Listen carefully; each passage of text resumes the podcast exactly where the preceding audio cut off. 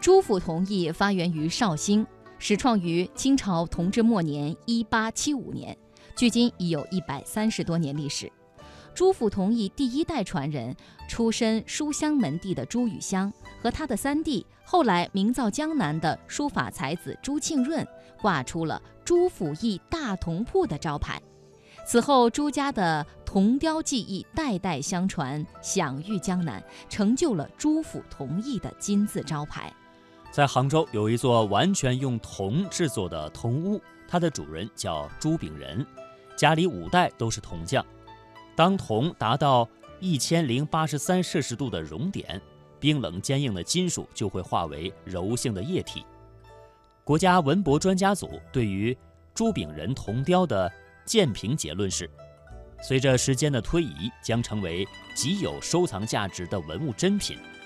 朱炳仁铜雕艺术精品具有特别重要的历史艺术价值，必将载入我国乃至世界铜雕艺术史册。历经了百年来的曲折历程和风雨磨砺，朱府铜艺被烙上了浓厚的历史和民族印记。如今已经发展成为了国内首屈一指的大型铜艺企业，享誉海内外。二零零六年，朱府铜艺因世代传承、历史悠久。具有鲜明的中华民族传统文化背景和深厚的文化底蕴，取得社会广泛认同和良好信誉，成功加冕国家商务部首批中华老字号殊荣。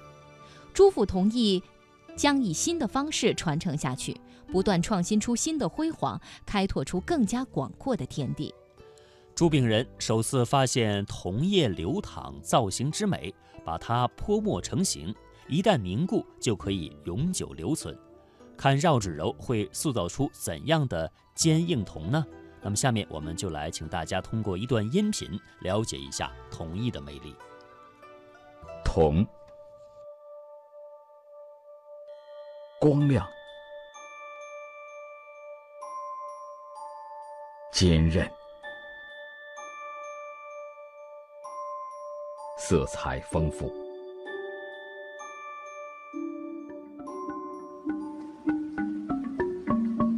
当温度达到一千零八十三摄氏度，铜会融化成液体，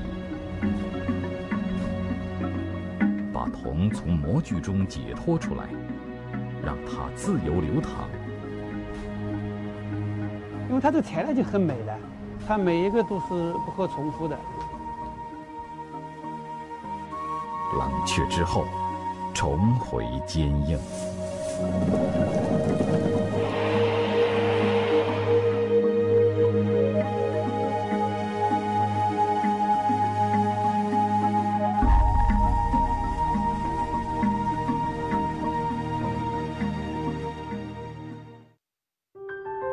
浙江省杭州市有一间铜屋，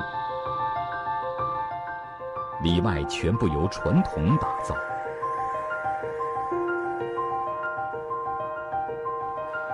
铜屋的主人朱炳仁，一家五代都是铜匠。实际上，我就是在铜铺里面诞生的。啊，这个铜铺里面叮叮当当的，很热闹。不，那时候烧水啊，都用铜壶烧的，铜的香炉啊，铜的这个呃水盆啊，也没有材料来替代它，也没有塑料，也没有不锈钢，那肯定是同一个是个最常见的一个材料。铜器曾经是日常生活的必需品。制铜是一门精细的手艺。觉得好看，嗯，好，可以。先把这个冲一下，这个头。黄铜一个特点呢，它这个色彩非常好，它就像黄金的色彩。所谓黄铜，是指百分之六十二的铜。混合百分之三十八的锌，这种合金色彩光亮，质地坚硬，锻造出来的铜器千年不坏。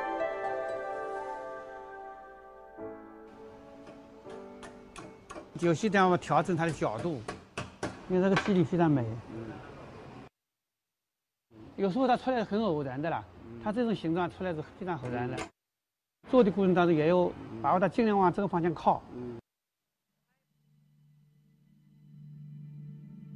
铜器的塑造，依赖的是熔铜技术。高温熔炼，让铜有了千变万化的可能。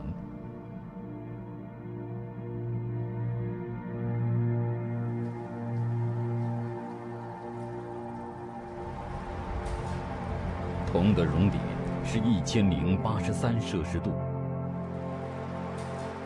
融化时候它是非常柔性的，形成一种一种铜的铺木。柔软的铜水令匠人可以随心所欲。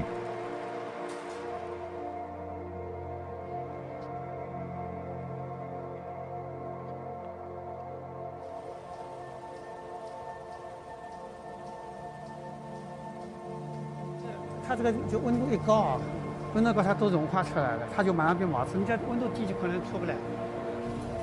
现在是，现在你开了五百四啊，开的稍微小一点，到三百五它，它浇出来就比较厚。温度、介质、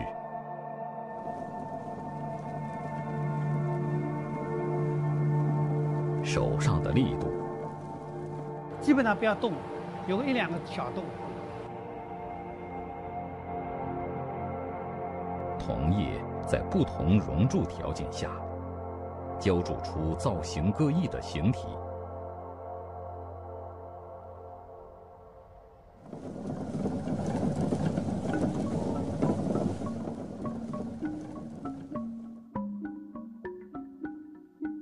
经过匠人的手。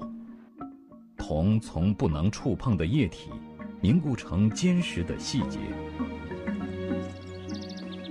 这些细节可以成就西子湖畔的雷峰塔，也可以成为香积寺铜顶灿烂的金光。经过匠人的手，铜也转化成坚毅的面孔。